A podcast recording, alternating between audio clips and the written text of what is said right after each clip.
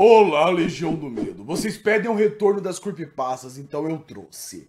Essa é uma das creepypastas mais interessantes que eu já narrei, porque mostra um lado do ser humano que nós não queremos acreditar. Porque afinal de contas, vivemos de aparência porque por dentro muitos de nós somos podres. E aproveitando que estamos falando sobre creepypastas, você já comprou meu livro, o livro proibido das creepypastas? Não, o livro está na o link está na descrição e está na pré-venda. Somente os mil primeiros vão vir com uma assinatura exclusiva, uma dedicatória para você aí que comprar na pré-venda. O link está na descrição. Compre, aproveite, porque as creepypastas desse livro você só vai ver somente neles, são exclusivas. E eu garanto para vocês que vocês vão se arrepiar dos pés à cabeça, porque todas as creepypastas são do nível Casa Sem Fim para cima, escritas por mim.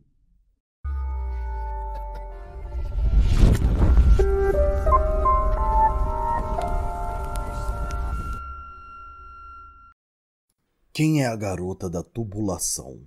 Perguntou minha filha de quatro anos de idade, diretamente do andar de baixo. Fiquei em pânico, já que ela acabou esbarrando com essa bizarra foto que anda pela internet. Não clique no link, querida, gritei para minha filha. Estava deitado consertando o balcão da pia, então acidentalmente bati minha testa nele quando fui me levantar.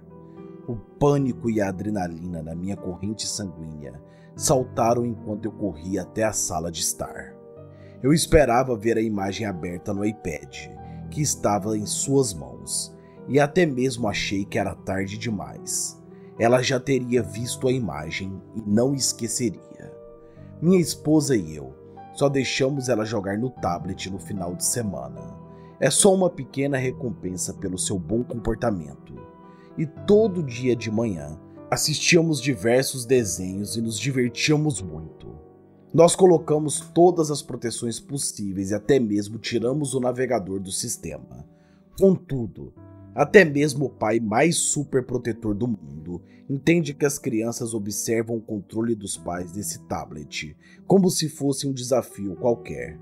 Corri até ela e vi no seu rosto a curiosidade na frente da porta do banheiro. Respirei fundo, aliviado enquanto ela falava sobre a nossa banheira. O que você quer dizer com isso, querida? Questionei ela, disfarçando minha preocupação com um sorriso. A garota da tubulação, papai. Quem é ela? Ora, minha filha. Que garota?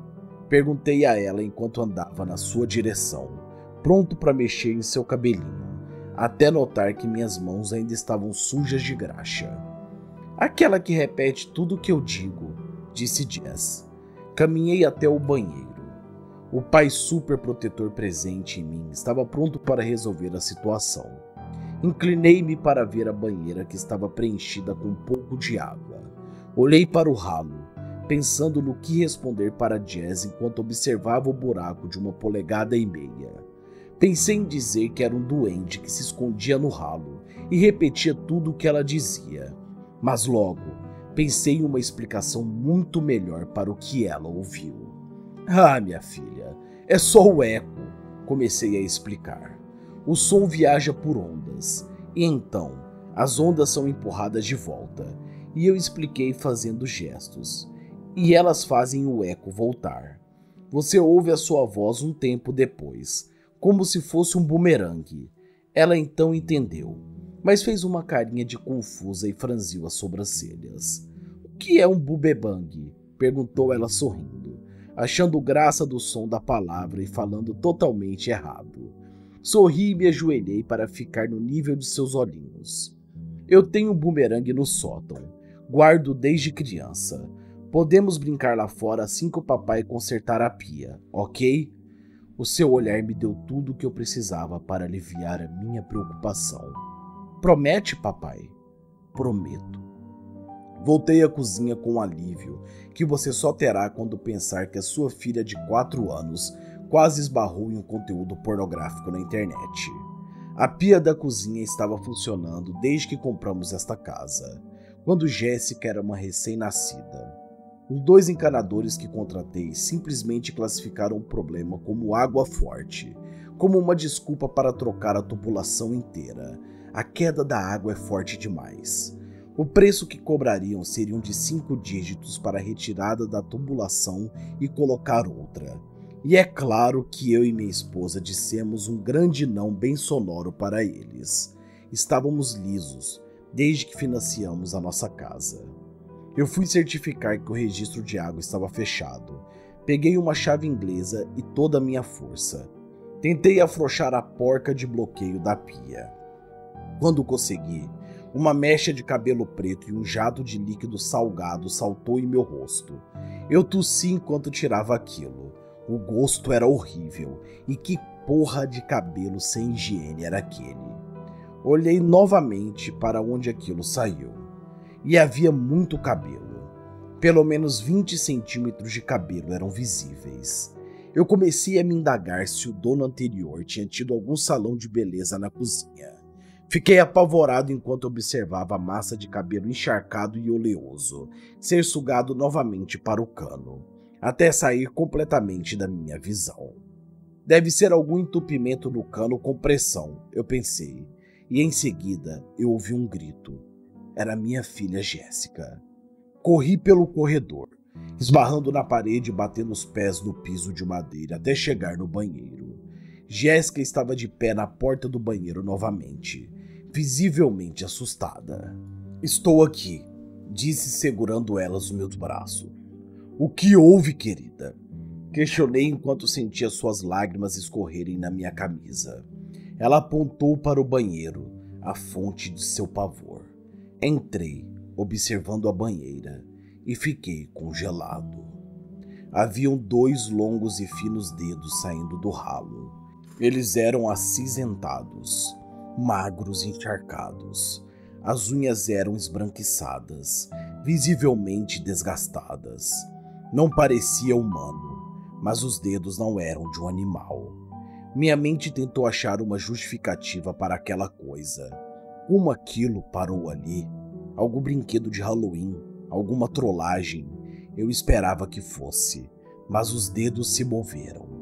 Os dedos começaram a se mover desesperadamente e arranhar a porcelana da banheira. O som agudo que eles faziam me deixou arrepiado. Minhas pernas tremiam. A mão deformada saiu do ralo e era semelhante com a asa de um morcego, os dedos finos e pálidos. A pele parecia como papel molhado e amassado. Eu gritei.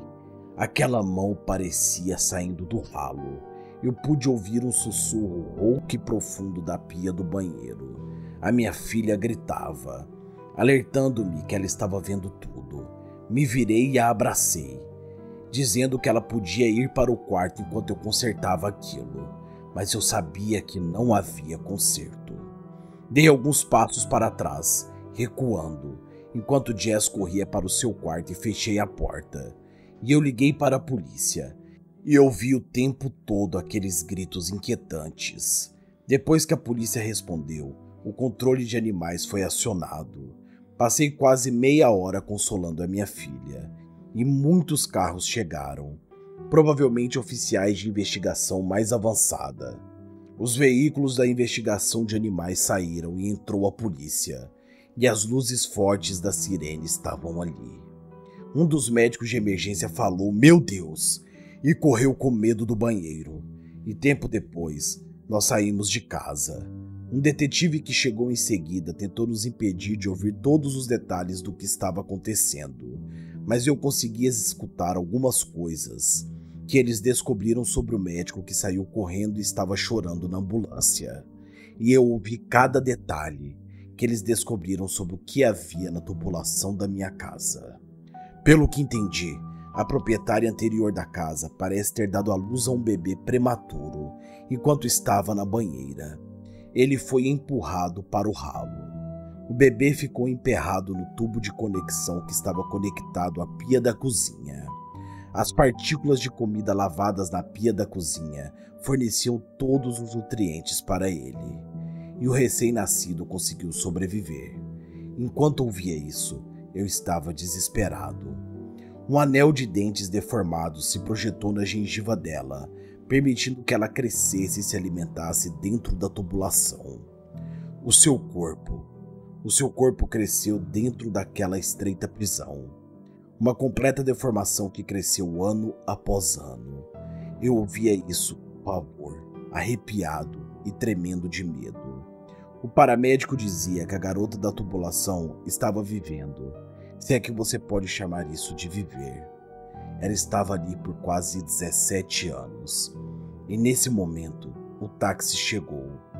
Eu estava tremendo e em choque, pensando que meu medo inicial era que eles descobrissem que, na verdade, essa garota que está ali, vivendo na tubulação da minha casa, é uma das minhas filhas.